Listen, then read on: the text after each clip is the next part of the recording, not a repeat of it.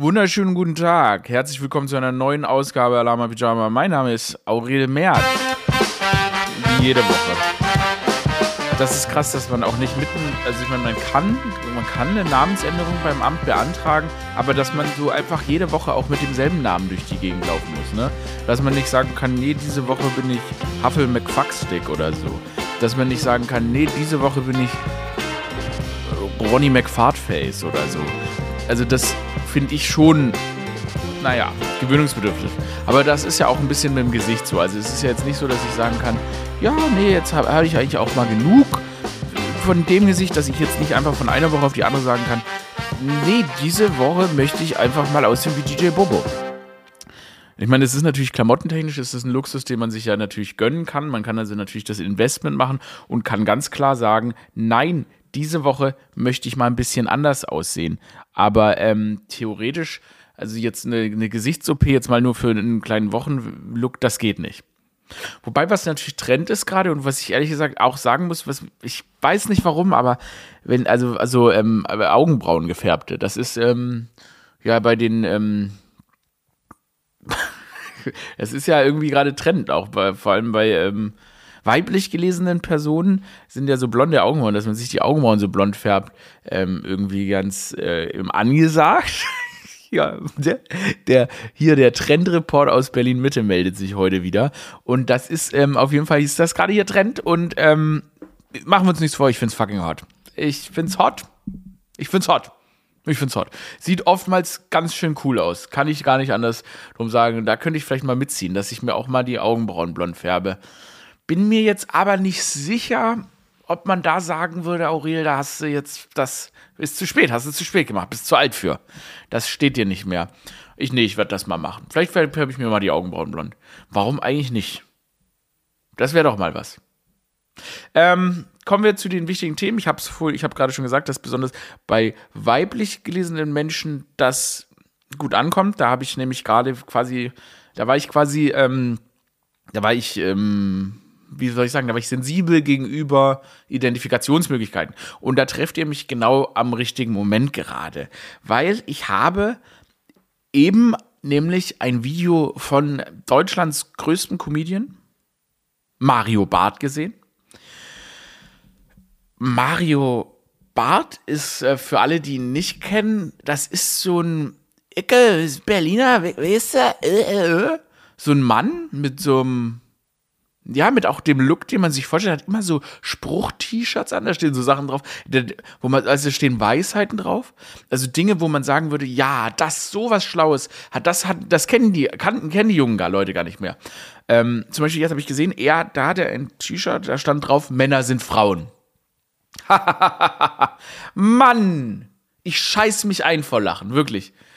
Ich, mir, mir, ist, mir ist wirklich, ihr werdet überrascht, mir ist Blut aus den Augen gelaufen und aus den Ohren und auch aus allen anderen Öffnungen. Ich hab Blut gepisst vor Lachen, als ich das gehört habe. Männer sind Frauen. und ähm, ich finde, also wie gesagt, man, also ist natürlich, er ist wesentlich erfolgreicher als ich, klar. Das kann man, da kommt man nicht drum her. Und das ist auch gut so, weil ne, das ist jemand, der, präse, der präsentiert oder der repräsentiert quasi die Mehrheitsgesellschaft, nicht wahr? Die lustige Mehrheitsgesellschaft repräsentiert er. Die Leute, die so richtig schlau sind, die gehen zu ihm. Und er hat ja auch schon das Olymp Olympiastadion vollgemacht. Also das sind, da möchte ich jetzt auch ganz neidlos anerkennen, das ist der größte Comedian, das ist der deutsche Dave Chappelle. Das ist wirklich, also auch die, die der Mann, wie oft der einen, weißt du, da, du kannst die Pointen, du kannst sie, du weißt nicht, was als nächstes kommt. Unberechenbar, so lustig ist das. Pam, pam, pam geht das bei dem. Wirklich schlagfertig, ein genialer Mann. So. ist mir wieder Blut aus den Augen gelaufen plötzlich. Sorry. Sorry. Auf jeden Fall habe ich entdeckt, dass dieser Mann, ohne jetzt einen Schauder zu machen und auch nochmal bitte geht nicht da drauf, geht nicht auf seinen TikTok-Account. Aber ich habe entdeckt, dass er einen TikTok-Account hat und da ging es mir gar nicht gut, was ich da gesehen habe. Da habe ich gesehen einen Clip, da sagte dieser geniale Mann, dieser auch schöne Mann, also einfach eine geile, in jeder Hinsicht ein überlegener Mensch, sagt er eben, dass Ich kann es gar nicht sagen, aber okay. Stellt kommt auf die Bühne in seinem rosa T-Shirt und dann sagt er, hier wird nicht gegendert! Ja, er sagt wahrlich, hier wird nicht gegendert in seinem Programm. Da ist eine Genderbeauftragte zu ihm gekommen und hat gesagt, Mario, du bist doch sozialmäßig, hast doch hier Leute und so. Und dann sagt er, nee, hier wird nicht gegendert. Also erstmal, was ist denn eine Genderbeauftragte? Das ist immer so, diese Leute erfinden einfach Institutionen, die es nicht gibt, um Stimmung gegen etwas zu machen. Das ist by the way, fast schon ein bisschen dangerous. Aber egal, ist bei dem ganzen Genie und bei der Genialität dieses Mannes möchte man da jetzt ja auch gar nicht irgendwie tiefer drauf eingehen. Auf jeden Fall sagte er, dann wirklich, also er gab ihm das Gefühl, als würde er jetzt was Mutiges machen, ne? als würde er quasi eine Rebellion lostreten, weil er sich ähm, er als quasi unterdrückter Mann, hat man ja schon die Woche davor gesehen, dass Thomas Gottschalk, der zurücktritt und sagt, er tritt zurück, weil er nicht mehr sagen kann, was er wirklich denkt und nicht mehr so reden kann wie zu Hause, sagt er vor 12 Millionen Menschen, egal. Als wäre er gecancelt, aber er spricht vor 12 Millionen Menschen in der größten Fernsehshow der Galaxie. Ähm, und eben Mario Barth machte dies eben auch vor seinem tausenden Publikum, sagte er, dass er, wie mutig quasi er ist, dass er nicht mehr gendert. Und dann Sagt, hier wird nicht gegendert. Und dann könnt ihr euch nicht vorstellen, tausende Menschen johlen Mario. Wie mutig von dir. Und da war dann der Moment, wo ich tatsächlich, also ihr könnt euch das gar nicht vorstellen, aber ich habe mein, ich hab, musste, also weil ich so beeindruckt war, hatte ich so einen krassen Würgereiz, dass sich mein komplettes Äußeres nach äh, mein Inneres nach außen gekehrt hat und mein Inneres nach innen und dann ich plötzlich also quasi so ein meine Gedärme haben, ich habe plötzlich quasi meine Gedärme auf der Bauchaußenseite getragen. So begeistert war ich davon, was dieser Mann für einen Mut einfach ähm, an den Tag legt, dass er sagt, er, er, er gendert nicht. Wisst ihr, dieses Gender-Thema ist so lustig, weil das ist mittlerweile ja eigentlich nur noch, es ist ja eigentlich ein Thema geworden ähm, für Populisten, um Stimmung gegen irgendwelche Bewegungen zu machen. Weil ich persönlich, ne, ich als Mann oder ja, ähm, mir kann es ja scheißegal sein. Ich werde ja eh immer mit genannt, deshalb kann ich zu dem Thema auch gar nicht so viel sagen. Ähm, sondern ich hatte immer so das Gefühl, dass das ja eigentlich was ist, wo man sagt, wenn Leute das machen wollen, dann ist doch cool, wenn sie es machen und, ähm, und wenn Leute es nicht machen, kann man niemanden dazu zwingen und das ist ja auch in den meisten Pfaden unserer Gesellschaft man kann eh niemanden zu irgendwas zwingen ähm, und dann wurde ja auch immer diese, dann wurde ja auch immer gesagt, das seien Sprechverbote. Was sind denn darin Sprechverbote, dass man sagt, man könnte das machen? Egal. Ist auch ein ätzendes, leidiges Thema. Warum ich das jetzt hier so weit äh, angeklopft habe, ist, weil doch Markus Söder verkündet hat, in Bayern an Behörden und Schulen ein Genderverbot auszusprechen.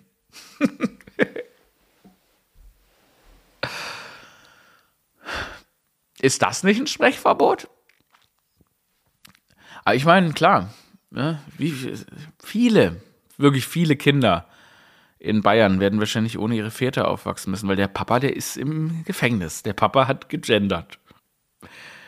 Mama, wo ist Papa? Da gab es doch früher, gab es doch immer diese geilen, über, überkranken, ey, diese Abschreckungsvideos ähm, vor so, wenn man so, ähm, vor Kinofilmen. Dass der Papa, den Papa, den siehst du nicht mehr. Der Papa ist im Gefängnis, weil der hat eine, der hat eine CD gebrannt.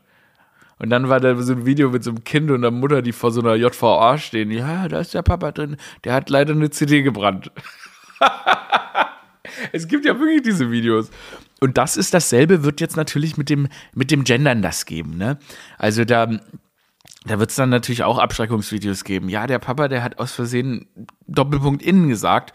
Und jetzt ist der Papa leider, muss der Papa für den bayerischen Staat in einer Mine arbeiten bist du bis zu seinem Tod. Der Papa kommt nicht mehr aus der Mine, weil der ist in der Gendermine. Naja, auf jeden Fall, wenn man Gender verbietet, bedeutet es ja darum, dass es dann eine Straftat wird. Das ist irgendwie wild. Und da ist dann der Punkt, wo ich mich dann wieder einschalten muss in die Diskussion. Ist das denn, ist es alles so grundalbern, dass man gar nicht mehr, man will auch gar nicht mehr mitmachen. Auf jeden Fall ähm, habe ich dann, klar, also eine, wir werden wenn dann Ausländer an der Behörde gendern, werden die dann, werden die dann abgeschoben? Ich stelle nur Fragen, wie, wie man so ein Gesetz umsetzt, natürlich klar. Aber ich meine, Markus Söder hat, muss man auch sagen, in derselben Rede gesagt, dass er von einem Weltraumbahnhof aus Bayern träumt. Kann es sein, dass Markus Söder einfach nur drei Kinder sind, die auf den Schultern voneinander sitzen und dann irgendwie wirres Zeug sagen? Gar nicht jetzt irgendwie wertend gemeint. Ich habe nur das Gefühl, dass es so ist, weil das sind alles ein bisschen kindische Träume, die er da hat. Naja. Bitte den Trenner. Ich mache ja, ich erzähle ja jede Woche davon, dass ich so einen doofen Fitnesskurs mache. Und der blöde Fitnesskurs, der hat mir die Augen geöffnet bezüglich meiner Aufmerksamkeitsspanne. Ähm, am Anfang jedes Kurses erklärt die Trainerin die Übungen, okay? Die sagt, hier, das sind acht Übungen, die macht ihr zweimal nacheinander und jedes Mal ähm, versuche ich mich mit aller Macht darauf zu konzentrieren. Ich sage so, okay, diesmal merke ich, schaue ich mir die Übung an, damit ich dann weiß, wenn ich an die Übung rankomme, was zu tun ist. Und ich mache das und dann sagt sie, okay, das ist die Übung, dann fängt sie an, die Übung vorzumachen und plötzlich komme ich wieder zu mir bei Übung 4. Ich kann mich an nichts erinnern, was dazwischen passiert ist. Ich, hab nichts, ich, war, ich weiß nicht, wo ich war, ich habe über ganz andere Dinge nachgedacht. Und ich glaube, das ist doch das, was man mit ADHD meint. Also, dass man Aufmerksamkeitsdefizitsyndrom. Und dann, also ich habe, ich, wie gesagt, ich habe das nie diagnostiziert und so weiter und ich komme ja auch im Leben gut klar und so weiter. Aber ich glaube, das ist das. Ich habe einfach einen fucking Blackout. Ich blackout mitten am Tag, die ganze Zeit. Mir tut das ja auch leid und das ist ja auch nicht, man, weil die Leute sagen, du hörst mir nie zu. Ja, ich kann nicht. Ich habe einen Blackout mitten im Gespräch und ich würde dir gern zuhören. Und das hat nichts mit Disrespekt zu tun oder so. Ich habe einen Blackout. Ich mache was ganz anderes im Kopf dann. Und ich würde wirklich gerne aufhören, im Geist sich abzudriften. Aber dafür Medikamente zu nehmen, macht ja keinen Sinn. Weil man ja sonst irgendwie ganz klar kommt. Aber es ist schon faszinierend. Also ihr könnt euch nicht vorstellen. Die sagt was und ich plötzlich bin ich irgendwie auf einem Pferd und kämpfe gegen irgendwelche Ritter auf alles Mögliche passiert in meinem Kopf. Naja. Da, ich glaube, das ist ADHD. Ich glaube, ich habe mich damit jetzt diagnostiziert. Wie alle. Ich habe das Gefühl, das ganze Internet hat jetzt ADHD. Sage ich überhaupt richtig? ADHS, ja. Gut. Bing, Trainer. Ich habe die Jan-Ulrich-Doku geguckt. Wow, ich habe gerade meinen Pullover ausgezogen und weil ich dachte, mir ist heiß, aber jetzt habe ich ihn ausgezogen und jetzt ist mir kalt. Kannst du nichts machen. Ich habe ähm, auf Amazon Prime da gibt es jetzt so eine Doku äh, über Jan Ulrich, der Gejagte. Und das ist ja eh sehr, sehr faszinierend. Also diese ganze Jan Ulrich-Geschichte, wenn man so meine Generation ist, dann nennt man ja immer so, auch als Kind hat man das ja immer, ich eigentlich auch nur wegen meinen Nachbarn, weil meine Nachbarskinder, die waren, die waren, die waren der Tillmann und der Jan, sehr gute Freunde von mir gewesen, aber die waren halt sehr schwäbisch erzogen und da war, was der Ulle macht, das war schon wichtig glaube ich zumindest. So habe ich es in Erinnerung. Also, was der Ulle gemacht hat, ist, wie so Ulle auf dem Fahrrad gewesen. Der Jan Ulrich. Und ähm, der war, das war dann, hat man immer so, war schon auch ein bisschen Statussymbol, dass man geguckt hat, was in der Tour de France geht. Hat er Jan Ulrich gewonnen, hat er nicht gewonnen. Ähm, und deshalb habe ich das ja mal so mitverfolgt. Jan Ulrich, das war ja unser Radsportstar Anfang des, der Ende der 90er, Anfang der 2000er, zum Millennium und ähm, diese Doku beleuchtet das ja. Und dann gab es ja, Jan Ulrich kam ja dann wieder in die Medien, als er dann da ein bisschen den Verstand verloren hat und ich sag mal einen relativ intensiven Drogen-, Zigaretten- und Alkoholkonsum hatte. Ähm, da war ja auch wirklich so, der hat ja so bündelweise Zigaretten geraucht. Also das heißt, der hat so, weil der halt, ich meine, der hat eine Radsportlunge, der hat mehrere Zigaretten aneinander gebunden ja, also so, weißt du, so Zehnerpack oder 20 Zigaretten hat die sich in den Mund gesteckt und hat dann in zwei Zügen halt irgendwie 20 Zigaretten geraucht mit seiner Radsportlunge. Also, ne, so, so ähm, ehrgeizig wie im Sport, dann halt auch beim Drogenkonsum. Gesoffen, Kokain und so weiter. Das wird in dieser Doku auch thematisiert. ist ein spannend, also ein spannender Part. Ich meine, da gab es ja auch diese krassen Videos und ähm, am Ende, der hat ja dann auf Mallorca hat Jan Ulrich ja neben Till Schweiger gewohnt. Und Till Schweiger hat dann als erstes dann damals die Polizei gerufen, weil Jan Ulrich auf sein, auf sein, äh, auf sein Gelände eingedrungen ist. Aber wie das dann in der Doku aufgeklärt wird, ist, dass Till Schweiger hatte ihn noch eingeladen zu seiner Gartenfeier. Ne? Und dann kam Jan, war Jan Ulrich rüber, aber war nicht mehr willkommen. Was natürlich wahrscheinlich daran liegt, weil Jan Ulrich meinte, der hat da, wenn er dann da eben im Rausch war, dann ist er da Mountainbike in den Pool gesprungen und hat halt, da waren, ähm, komische Gestalten, die ihm dann da auch irgendwie die Drogen damit versorgt haben und so weiter. Es ging halt bei Jan Ulrich ziemlich zu. Und, ähm, weder, weder das jetzt glorifizieren noch entschuldigen. Das ist natürlich klar bei so extremen Menschen, ähm, die alle Ups durch Sport, Erfolg und so weiter haben. Und wenn das dann irgendwann weggeht, dann ähm, braucht man dafür natürlich ein Substitut. Also man braucht so ein, wenn man so viele Highs hat, brauch, dann braucht man ein Substitut für die Lows. Ich kenne das nicht in der Form, aber ganz banal. Also ich finde, man braucht auch nicht immer selbst referenzieren. Aber kennt ihr das, wenn man irgendwie so irgendwie eine aufregende Phase im Leben hat und danach kommt eine langweilige, dann merke ich auch immer so, boah, irgendwas muss man tun, um das irgendwie auszugleichen. Ähm, also jetzt nicht in Drogen machen, sondern ähm, irgendwie, ja, sich beschäftigen einfach. Und ich vermute halt, wenn man so high war, dann, dann sind die Lows besonders low. Ähm, und ja, der hat dann auch so eine Stimme, ja, Jan. Auch, auch krass irgendwie, dass dann, ne, ausgerechnet Jan Ulrich und Till Schweiger, sage ich mal, zwei extreme Menschen da so auf Malle, was, also ich meine, was geht da auf Malle ab? Also, wer ist krass, weil anscheinend gibt es ja auf Malle auch so eine richtige Unterwelt, ja. Da werden die Leute dann wahrscheinlich schon mit den richtigen Stoffen versorgt. So, wenn ich jetzt, weil ich meine, ich habe von beiden, sowohl von Jan Ulrich als auch von Till Schweiger, sage ich mal, sehr, sehr besondere ähm, Instagram-Videos gesehen, bei denen die so, man schon merkt, dass da, ja, ja, da schon gefeiert wurde. Also da ist dann schon was Krasses im Trinkwasser, wobei man sagen kann, das liegt nicht im Trinkwasser, sondern das sind wahrscheinlich dann tatsächlich ähm, die Leute, die diese Leute dann mit den richtigen Stoffen versorgen. Naja, auf jeden Fall ähm, ähm, kam dann damals, als Daniel Ulrich also am Höhepunkt seines, seines absoluten ähm, Drogenkonsum-Chaos war, haben dann Freunde von denen, haben so einen Typen aus der Unterwelt, so einen Wiener Ex-Boxer dahin geschickt, der dann in einer militärischen, das wurde dann so genannt, in einer militärischen Aktion erstmal diese ganzen ne, diese ganzen Dealer und Kleinkriminellen, die sich da so um Jan Ulrich versammelt haben, ähm, dann quasi da verjagt hat, was auch sehr, sehr gefährlich war. Er meinte, Jan Ulrich selbst ist dann auf ihn mit einer Eisenstange losgegangen, aber dann hat er eben gesagt, Jan, wir müssen dich zurückholen. Und dann hat er mit diesem, mit Jan Ulrich, der dann damals sogar irgendwie 47 Jahre alt war, hat er, um den dann quasi wieder in, ne, irgendwie abzulenken davon, hat er mit dem dann angefangen zu boxen, also Sport zu machen. Und er meinte, Jan Ulrich, dieser ehemalige großartige Leistungssportler, ist dann wirklich, nachdem er zwei Flaschen Whisky getrunken hat, zwei Tage wach war und voller Kokain war, ist der dann noch ins Boxstudio gekommen und hat geboxt wie ein Weltmeister. Der meinte, der hatte Hormonlevels immer noch wie ein fucking Profisportler, war immer noch shredded mit Sixpack. Und das ist, das ist irgendwie faszinierend, weil wenn du auch äh, dann auch siehst, wie Jan Ulrichs Karriere als Kind war, ne, dass der halt schon als Kind irgendwie so fit war, weil das halt so ein, na, weil das halt einfach so ein, so ein Specimen, einfach schon so ein, also so von diesem sportlichen Talent her, dass sich das dann durch so einen Drogenkonsum immer noch trägt, ist irgendwie faszinierend. Naja, das ist jetzt eigentlich nur der Aufbau und ich mein Gottes Willen, das ist das.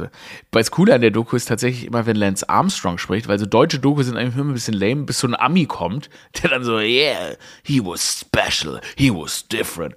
Die wissen einfach, wie man Dinge dramatischer verpackt. Aber, worauf ich eigentlich raus will, der Punkt in der Doku, der mich wahnsinnig fasziniert hat, nicht fasziniert hat, der bei mir hängen geblieben ist und der bei euch auch hängen bleiben wird, weil es einfach wahnsinnig absurd ist ist, dass Jan Ulrich bei irgend, also diese Radsportler, ich weiß nicht, ob ihr das kennt, die pinkeln ja immer so vom Sitz. Also die machen ja so, wenn die pinkeln müssen, ich meine, die sind ja stundenlang auf dem Rad, dann pinkeln die, dann gehen die immer in so einen Damensitz auf dem Rad und dann, warum sagt man eigentlich Damensitz? Egal.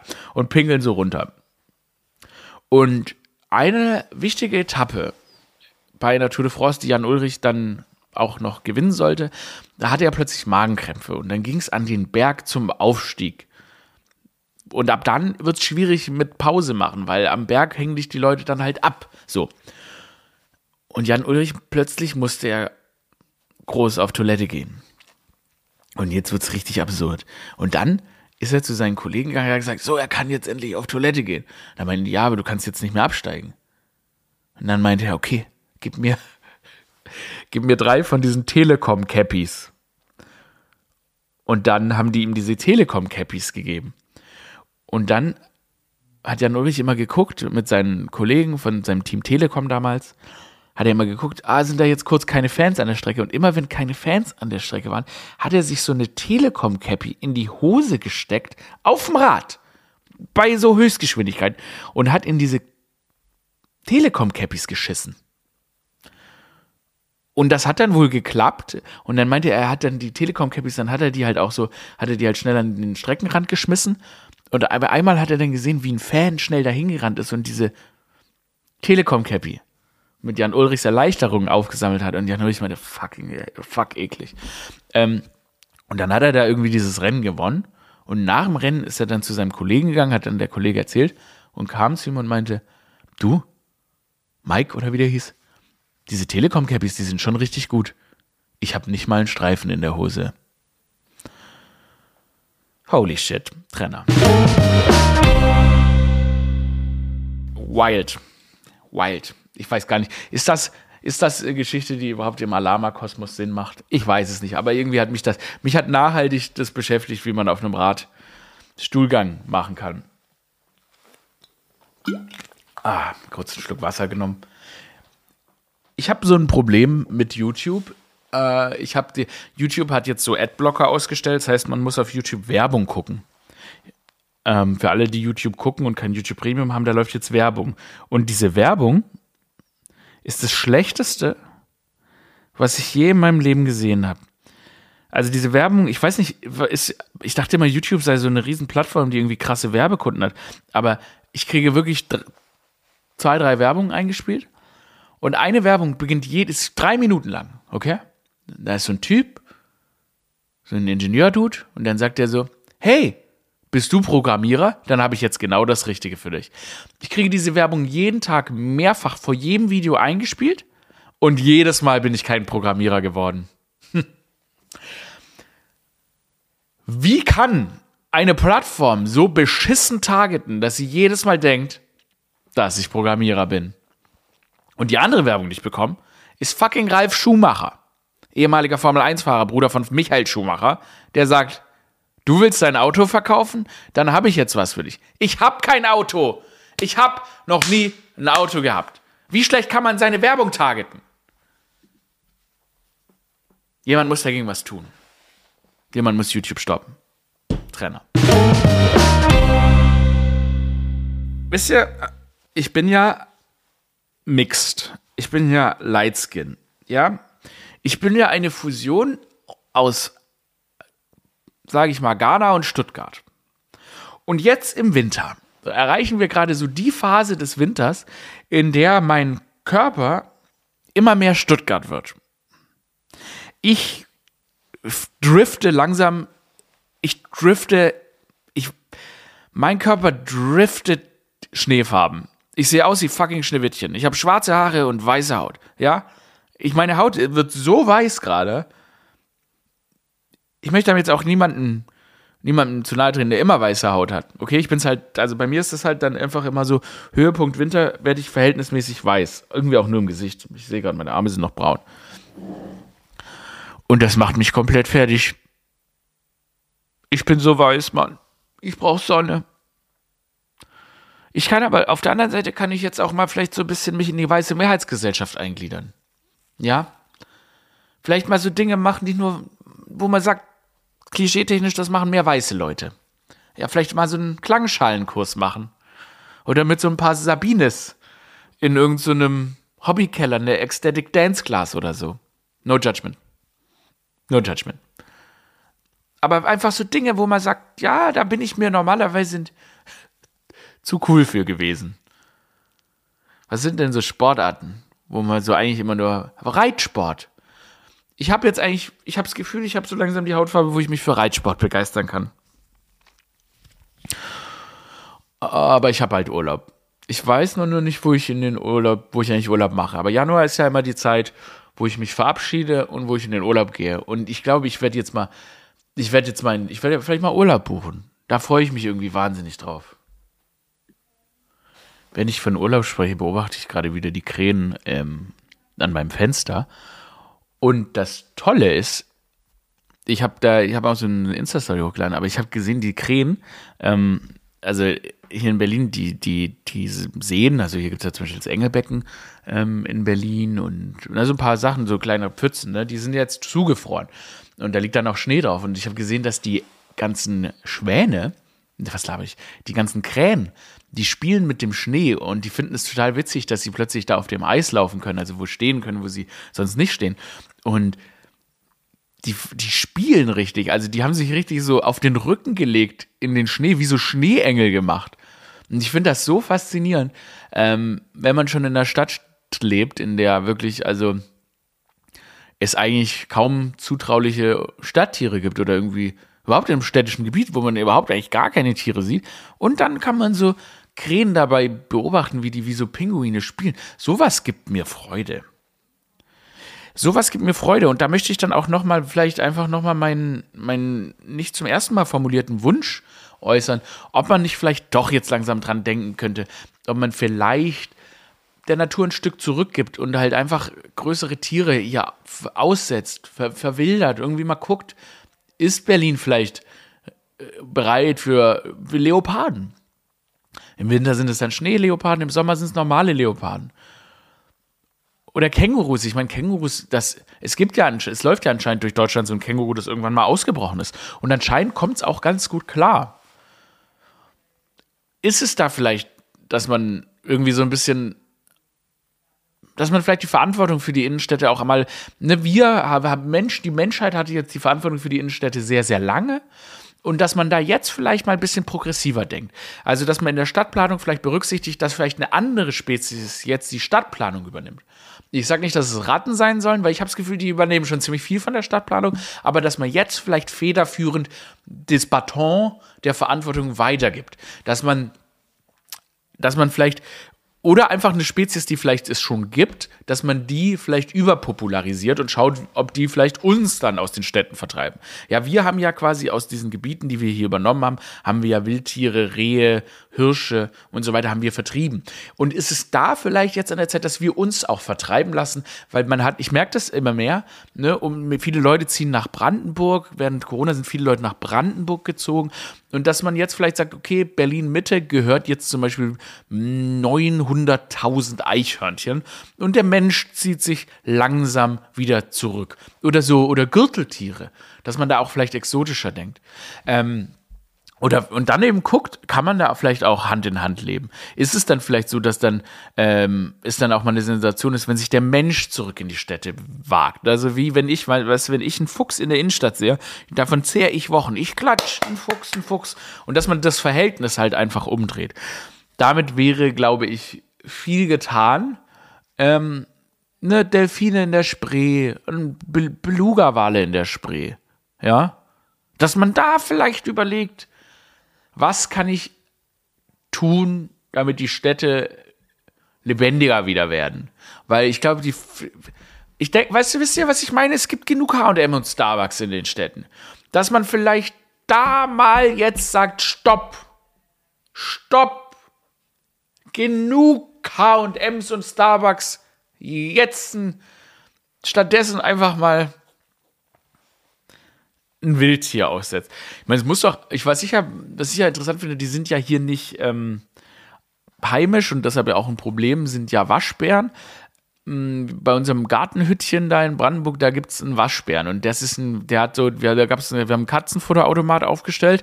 Und der Waschbär, der hat ja irgendwie so eine Art Hände, ne? Und die Waschbären, die haben, die, überall wo die waren, riecht es nach Waschbären. Und die haben diesen verfickten ähm, Futterautomaten, haben die aufgeknackt. Und dann kann, man kann sich das nicht vorstellen. Dann sind, ist das komplette Futter ist raus aus diesen Automaten und dann sind die auch wieder weg. So, die sind so schlau und das wäre doch vielleicht eine, ähm, auch Vogelfutter, wenn du Vogel ins Vogelhäuschen tust, kommt der Waschbär, klettert hoch und holt's raus. Und wenn man, das sind doch vielleicht so Lebewesen, mit denen wir, wo wir sagen können, nee, die sind hier nicht heimisch, weil die werden ja auch erschossen, sobald man die sieht, also die dürfen hier eigentlich nicht leben.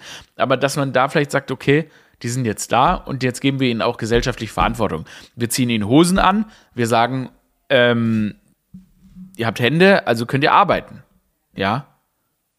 Dass wir vielleicht Wasch, Waschbären, dass wir denen eine klare Struktur geben. Führerscheine ausstellen, die in Doppelhaushälften ziehen lassen und so weiter. Denkt da mal drüber nach. Wir hören uns nächste Woche bei Alama Pyjama. Abonniert den Podcast, empfehlt ihn euren FreundInnen. Ich wünsche euch ein äh, Christmas Weihnachtsfest. Vielleicht gehe ich diese Woche mal auf den Weihnachtsmarkt. Nächste Woche habe ich in meiner Firma haben wir Weihnachtsfeier. Da bin ich schon sehr gespannt. Wird für mich natürlich schwierig, weil ich trinke ja keinen Alkohol mehr oder so oder zur Zeit oder irgendwie, sondern da bin ich mal gespannt, wie ich denn meine KollegInnen ertragen werde, ertragen kann. Ähm, wenn ich nicht ähm, getrunken habe. Aber ich freue mich drauf, wir gehen Eisstock schießen. Habe ich auch erst letzte Weihnachtsfeier gemacht. Tschüss, Aurel out. Bis dahin, auf Wiedersehen.